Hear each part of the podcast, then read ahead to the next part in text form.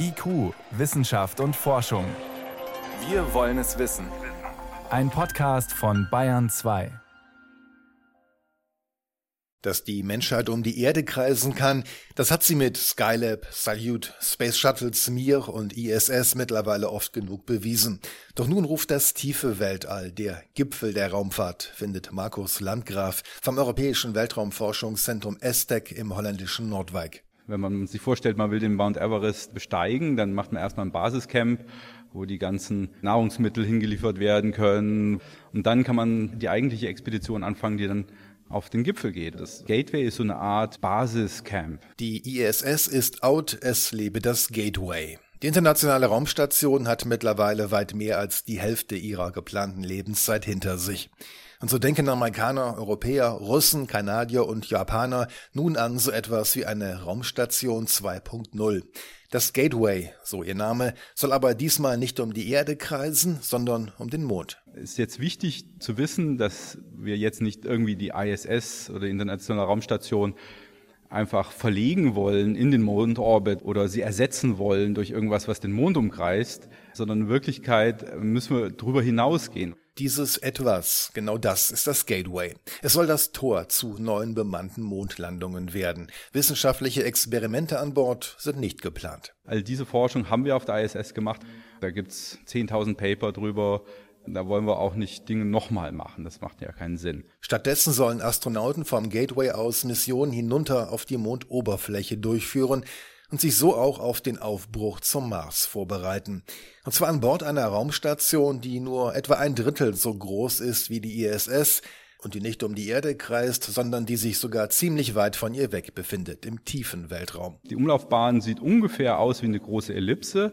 Der nächste Punkt ist ungefähr 4000 Kilometer über der Mondoberfläche und der entfernteste Punkt ungefähr 75.000 Kilometer von der Mondoberfläche entfernt. Ganze sechs Tage dauert es, den Mond auf dieser Ellipse einmal zu umkreisen und damit doppelt so lange wie der eigentliche Flug zum Mond. Dies zeigt, wie langgestreckt diese Umlaufbahn ist. Ein solch weiter Orbit lässt sich mit Versorgungsflügen von der Erde leichter erreichen. Denn auf seiner Höhe wirkt die Gravitation des Mondes noch nicht so stark. Transportfrachter müssten also weniger stark abbremsen. Und die Umlaufbahn hat einen weiteren Vorteil. Vom Gateway aus steht uns die gesamte Mondoberfläche zur Verfügung. Wir können von dort aus überall landen. Das ist bei Direktflügen von der Erde nicht möglich. Von der Mondumlaufbahn aus jedoch können wir uns die Landestelle dort unten aussuchen. Jean Fuller ist der sogenannte Manager für internationale Partner des Gateway-Programms am Johnson Space Center der US-Raumfahrtbehörde NASA im texanischen Houston. Und die internationalen Partner, das sind die, die derzeit bereits vereint unter dem Dach der internationalen Raumstation die Erde umkreisen. Dazu gehöre Europas Weltraumagentur ESA, betont Markus Landgraf. Das Gateway besteht ganz ähnlich wie die ISS aus mehreren Modulen. Und wir in Europa schlagen vor, dass wir da einen signifikanten Beitrag zu liefern in der Form eines Nutzungsmoduls, das nennen wir ESPRIT. ESPRIT steht für European System Providing Refueling, Infrastructure and Telecommunications. Und genau das soll ESPRIT leisten. Auftankmöglichkeiten, allgemeine Infrastruktur für die Station und Telekommunikation. Außerdem will sich Europa am Bau eines gemeinsamen internationalen Wohnmoduls für das Gateway beteiligen. Hier sollen sich bis zu drei Mann Besatzung für bis zu 90 Tage aufhalten können. Für die An- und Abreise sorgt die NASA. Unsere Orion-Raumkapsel wird die Crew zum Gateway bringen. Dort steigt die Mannschaft um und fliegt vom Gateway aus mit einem kleinen Landeraumschiff hinunter auf den Mond.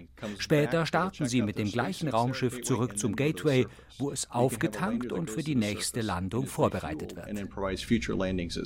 Läuft alles nach Plan, soll das erste Bauteil des Gateways schon 2022 ins All geschickt werden.